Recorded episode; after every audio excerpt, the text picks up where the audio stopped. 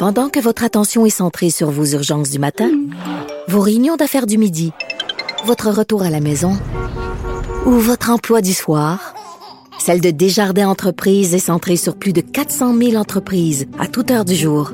Grâce à notre connaissance des secteurs d'activité et à notre accompagnement spécialisé, nous aidons les entrepreneurs à relever chaque défi pour qu'ils puissent rester centrés sur ce qui compte, le développement de leur entreprise. On revient sur la situation dans les CHSLD. Vous avez vu cette histoire hallucinante. Il y a un octogénaire qui a chuté dans un CHSLD de Trois-Rivières, qui est décédé. Euh, il aurait été poussé euh, par un préposé, parce que vous savez, souvent, euh, les gens qui ont l'Alzheimer deviennent agressifs. C'est pas évident de dealer avec quelqu'un qui a l'Alzheimer, qui est agressif. Donc, le préposé l'aurait peut-être poussé. L'homme fait une chute, il saigne du nez, mais au lieu de l'envoyer à l'hôpital, on dit, ah là, il va être perdu quand il va revenir, il, le, il va être à l'hôpital, puis il revient, il a l'Alzheimer, ça va être difficile pour lui, on va le garder. Puis finalement, il est décédé euh, des suites de ses blessures. Nous allons parler avec Maître Paul Brunet, président du Conseil pour la protection des malades. Bonjour, Monsieur Brunet. Bonjour. Qu'est-ce que vous en pensez de ça? C'est la première fois que j'ai à commenter une histoire impliquant un agent de sécurité. Hein. C'est un agent de sécurité qui serait C'est un agent de sécurité, OK. Ouais. Mais là, les autorités déclarent ce matin, là, je l'ai lu dans les médias, qu'il n'y a rien qui démontre que l'agent aurait poussé la personne. Alors, il faudra voir ce que l'enquête euh, euh, dévoilera. Mais en attendant, c'est évident que l'établissement a manqué en n'envoyant pas la personne à l'hôpital. Cette personne a été gravement blessée. Mais là, mais là eux disent euh, elle est déjà, elle est déjà souffrante psychologiquement. elle est un peu perdue. Si on l'envoie à l'hôpital, ça va l'angoisser. Elle va être vraiment encore plus perdue. Donc, euh, qu'est-ce que vous pensez de cette explication-là? C'est inacceptable. Ça rencontre pas les critères minimums pour quelqu'un qui pourrait euh, avoir subi des blessures graves. De toute façon, un examen visuel ne règle pas la question des commotions cérébrales, on le sait. Fracture du crâne. Il s'est pas effondré doucement, là. Il est tombé sa tête. Ben oui. Alors, c'est une chute. Tu sais, M. Martineau, ça me rappelle quand mon frère Claude, euh, on avait dit à l'hôpital qu'il était tombé suite à une crise d'épilepsie, qu'il n'a jamais été diagnostiqué. Et un hmm. médecin m'a dit plus tard, il a été jeté par terre. Ah oui. On aurait dû appeler la police. On aurait, on l'a pas fait. Alors j'ai recommandé aux, parents d'appeler la police. C'est la police qui va enquêter. Il y a une chute étrange, mystérieuse, violente. Et c'est la job de la police de voir qu'est-ce qui est arrivé. Ben, Comment tout ça s'est fait? Est-ce que le, gardien a simplement repoussé une agression? C'est peut-être une légitime défense, je ne sais pas. Mais il faut qu'on fasse enquête et je trouve ça plate quand l'établissement essaie de couvrir tout le monde et c'est pire. Ben oui, moi, mettons, là, si euh, j'ai un jeune enfant, puis il va dans un CPE, puis euh, pendant sa journée au CPE, il chute, il se cogne la tête, puis mon jeune enfant commence à saigner du nez, puis à avoir des étourdissements. Moi, je m'attends à ce que le CPE prenne ça au sérieux, puis appelle l'ambulance. C'est la même affaire. Là. Comment ça se fait Comment ça se fait qu'ils l'ont pas fait dans le cas de ce monsieur-là? Ouais, ça arrive souvent, hein, des cas où on a tardé, on a négligé, des fois par incompétence, ignorance. Des fois par cover-up. Hein? Jean-Pierre Ménard m'a déjà dit, c'est pas les morts naturelles des CHSLD ont le dos large.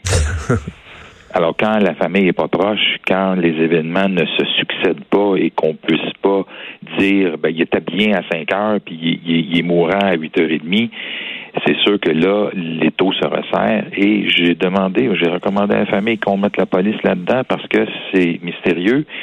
Et je trouve ça plate que l'établissement ait dit d'abord, les protocoles ont été suivis, mais, ben on va faire une enquête. c'est ça, qu'eux autres, là, ils, se protègent alors qu'ils devraient, au contraire, protéger les, bénéficiaires, protéger les gens qui vivent là, pas se protéger entre eux. C'est ça qui est triste et je sens que des fois on, fait ça. J'ai vu des réflexes d'administration être beaucoup plus ouverts et transparents mais des fois, on, va avoir peur, on va protéger notre gang, puis euh, on va dire, comme on dit ce matin, il n'y a rien qui démontre que nos gens ont manqué à quoi que ce soit. Ben non.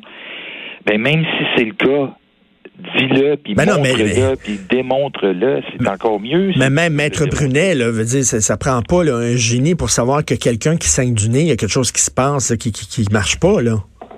Puis tu sais, quelqu'un qui tombe, on a vu des, des vieillards tomber il y a des échymoses sur le bras, sur le genou, quelque chose. Quelqu'un qui tombe sur la tête, là, c'est une chute violente, on s'entend. Alors, qu'est-ce qui a contribué à cette chute violente-là? Est-ce que les propos, les prétentions du fils sont fondées? L'enquête le dévoilera, mais il faut faire enquête pour savoir ce qui est arrivé, c'est évident. Mais plus tard, on va avoir des beaux CHSLD. C'est ça qu'il faut. On s'en est pas parlé de ça, vous, les plans là, qui ont montré des nouveaux CHSLD. Ça a l'air des petits bungalows. C'est vraiment cute. Moi, je veux quasiment donner mon nom de suite pour en avoir un. Sauf que, sauf que M. Brunet, si, excusez-moi de, d'être vulgaire un peu, mais tu sais, rester dans sa couche pleine de marde, que ça soit dans un beau CHSLD ou dans un CHSLD qui est lettre, euh, reste que c'est pas agréable pantoute, là. Je veux dire, c'est bien beau, le prendre soin du béton et, euh, et de, l'architecture, mais si les soins sont pas là, puis si euh, on n'embauche pas davantage de personnel, ça donne rien. On s'entend on va changer la façon de bâtir ces lieux-là. Ce ne seront plus des lieux institutionnels. Ça va vraiment être des grandes maisons, des grands bungalows, on s'entend. Mais vous avez raison, ça va prendre du monde pour s'occuper du monde. Mais, aux surprise, la semaine passée, je lisais une lettre de Mme Blais adressée à tous les PDG qui disait, là, désormais, là, vous mettez plus de couches aux gens qui sont pas incontinents, puis vous allez manger la bouffe que vous servez. Moi, chez Martineau, en 20 ans, j'ai jamais vu une lettre comme ça, là. Hein. D'ailleurs, ça fait des vagues. Il y a des PDG qui sont pas contents. Elle a osé leur demander des affaires. Eh bien oui, elle est ministre, puis elle a le droit de le demander. Ben oui, puis elle dit, là, vous allez sortir de vos bureaux, puis vous allez faire des visites, parce qu'elle a fait ça, Mme Blais. Ça a l'air qu'elle a fait une vingtaine de visites là, impromptues, inopinées, à ce point de même, sans avertir personne. Oui, et je vous dirais qu'il y a des gars et des filles qui dirigent ces établissements-là. Il y en a qui descendent sur le terrain. J'en ai vu, puis il y en a qui viennent manger les repas. Et à ces endroits-là, c'est drôle, il y a moins de plaintes, la nourriture est meilleure. Tout, tout a un lien, tu sais. Mais si tu restes dans ton bureau et tu es bon d'un chiffre, ça se peut que tu sois moins bon avec ton monde. Ben oui, ben tout à fait. Non, c'est bien d'aller voir euh, sur, sur, sur place. D'ailleurs, il y a un monsieur Raymond Bourbonnais euh, qui va avoir recours à l'aide médicale à mourir le 5 décembre. Puis euh, avant de partir, c'est cette semaine, avant de partir, il a décidé de lancer un cri du cœur. Il a rencontré la journaliste Mélanie Noël de la Tribune et il a vidé son sac. Il a dit après un an CHSLD où j'ai constaté une constante dégradation des services, je vous demanderai de faire tout votre possible pour mettre de la pression sur le gouvernement pour qu'il réveille ces hauts fonctionnaires qui dorment dans leur bureau à l'air conditionné.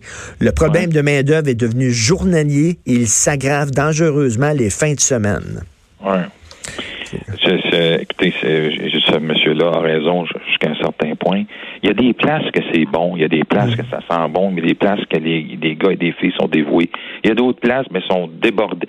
C'est comme n'importe quoi. Il y a des places qui sont très bien gérées, puis il y a d'autres places où comme je le dis souvent, quelqu'un qui est bon d'un chiffre est moins bon avec le monde. Et j'en ai vu des belles places, des bonnes places où on s'occupe des gens, mais le témoignage de monsieur-là est malheureusement très, très, très euh, répandu et euh, il y a beaucoup d'ouvrages encore à faire. Hein. Marguerite Blais a de l'ouvrage, des gros défis à relever et euh, j'espère qu'elle saura le faire. Est-ce que Marguerite Blais, est-ce que ça se peut qu'elle ait fait, elle a envoyé sa fameuse lettre ouverte là, en disant euh, aux gestionnaires de, de, sortir des CHSLD, de sortir de leur bureau plutôt, puis d'aller voir ce qui se passe dans les CHSLD? Est-ce que c'est c'est peut-être lié aussi au fait qu'elle a présenté les nouveaux projets de CHSLD? Ce qu'elle veut le dire, elle, c'est que oui, il va y avoir des, des, nouvelles maisons pour aînés, mais ceux qui n'ont pas la chance de rester dans ces maisons-là, on fait en sorte aussi là, que vous ayez des, des meilleurs, euh, des meilleurs services. Ben nous, c'est un peu ce qu'on a dit à Mme Blais. Si elle voulait qu'on dise le moindrement du bien de son projet de maison des aînés, c'est Marguerite, il faut décider des affaires maintenant pour ceux et celles qui vivent en CHSLD, maintenant. Hmm. La couche au non-incontinent, là, ça, ça ne devrait plus se faire. Alors, ils sont, ils se sont inspirés, j'espère, je crois, de ce qu'on demande depuis fort longtemps, vous le savez.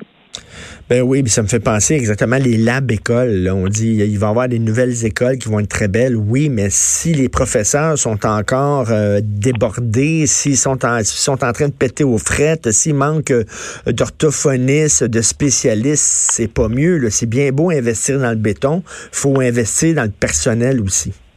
Vous avez entièrement raison. Il y a des milliers de personnes qui manquent. Mais en attendant, je sais que le bureau de la ministre au courant de ça. Je me fais dire par la hmm. présidente de l'Ordre des infirmières auxiliaires que 40% des infirmières auxiliaires, sont 15 000 au Québec, ont un deuxième job parce qu'elles ne font pas une semaine complète dans le réseau. Fait, il y a de l'espace. Ben Il y a oui. du monde encore de disponible.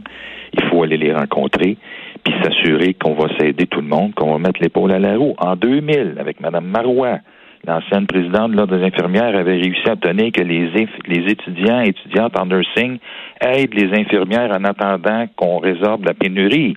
Tout se fait si on est bien intentionné, évidemment. Tout à fait. Merci beaucoup. Continuez votre bon travail. Maître Paul Brunet, président du Conseil pour la protection des malades. Merci.